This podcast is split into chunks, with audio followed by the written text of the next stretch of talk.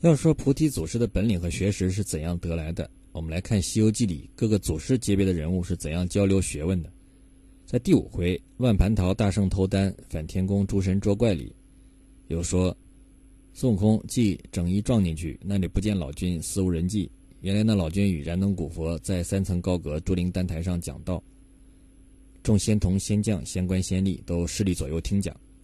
原来道祖太上老君也要和燃灯古佛。互相交流讲道。再看第二十四回，万寿山大仙留故友，五庄观行者窃人身。说当日镇元大仙得元始天尊的简贴，邀他到上青天上弥勒宫中听讲慧元道果。大仙门下出去的散仙也不计其数，现如今还有四十八个徒弟，都是得道的全真。当日带领四十六个上界去听讲，留下两个绝小的看家。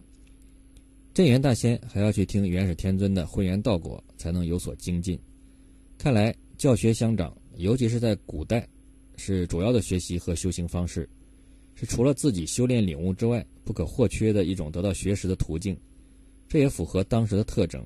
比较久远的古代，文字的传播还没有后来那样方便，因此知识只是在少数人之间传播。而像如来这样创建佛法、老君创建道法，都只是极少数。并且，一个人也只能创建一门学问的门类，而不能兼具天下。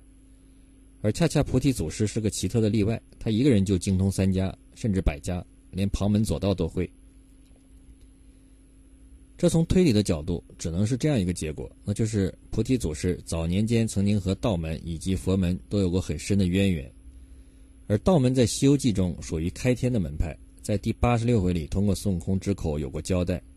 说李老君乃开天辟地之祖，上坐于太清之右；佛如来是至世之尊，还坐于大鹏之下；孔圣人是儒教之尊，亦仅呼为夫子。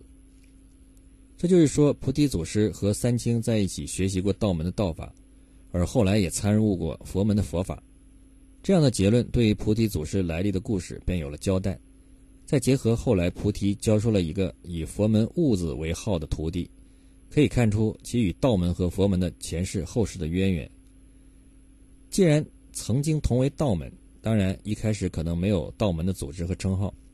总之是和三清在一起的菩提祖师，后来又与佛门关系密切，而根据他的身份和修为，也只能是和如来这样的人在一起共同修行佛学，而且是为某个共同的目标一起谋划过。因此，可以这样形容菩提祖师的门类。一佛一道，又非佛非道，是一个只讲修行而不归于某个门类的人。但是最近的行为与佛门渊源最深。我们通过祖师给孙悟空起名可以推论，祖师原本就是在为佛门培养人才，而且教授了其多家的法术，从而菩提和佛门有很深的渊源。根据其法术和能力来看，也就是和如来这样级别的人有过深刻的交往，甚至是联合为了某个共同的目的而谋划过，而这个目的却不方便公开的那种。既是和利益分割有很大关系，这样一来，在孙悟空正式加入佛门之前，以一个其他门派的身份出现更加合适。这样他之前的行为则可以不归于佛门的关联，尤其是那些不规矩的闹天宫的行径。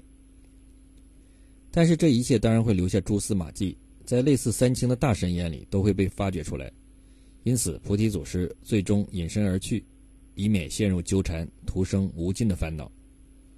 作为一个总结性的假说，一个和如来关关系密切的人，曾经学习过道法，后来与如来共同研习过佛法，但是不喜欢抛头露面，并没有创建门派或者担任教派要职，再后来因某种情节。为佛门大业出力，引出孙悟空跟随自己学艺。经过一番锻炼之后，继而让自己的徒弟跟随如来安排的取经队伍，最终成佛。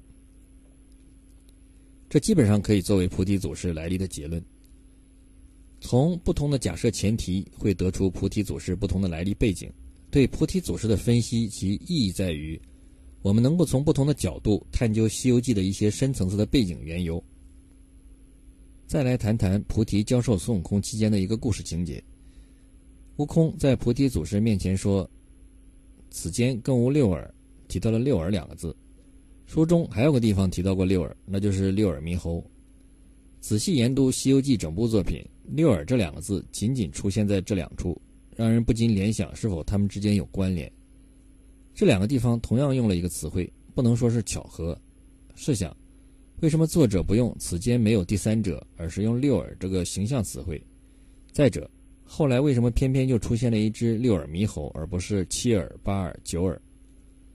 这其实是作者在开篇时就给了后续读者的一个提示。并且在“六耳猕猴”一章中，让“六耳”这个词汇有明确的含义指示，用上下文给了读者线索，用名字暗指师徒中间的第三者。应该说，作者的这种前后上下文关联性的暗示或者提示，是作者的一个很重要的表述方法。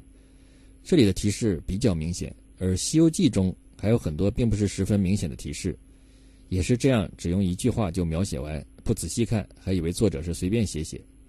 应该说，《西游记》故事里还包含着一个隐藏的故事，一个需要深入分析才能把细节组织清晰的故事。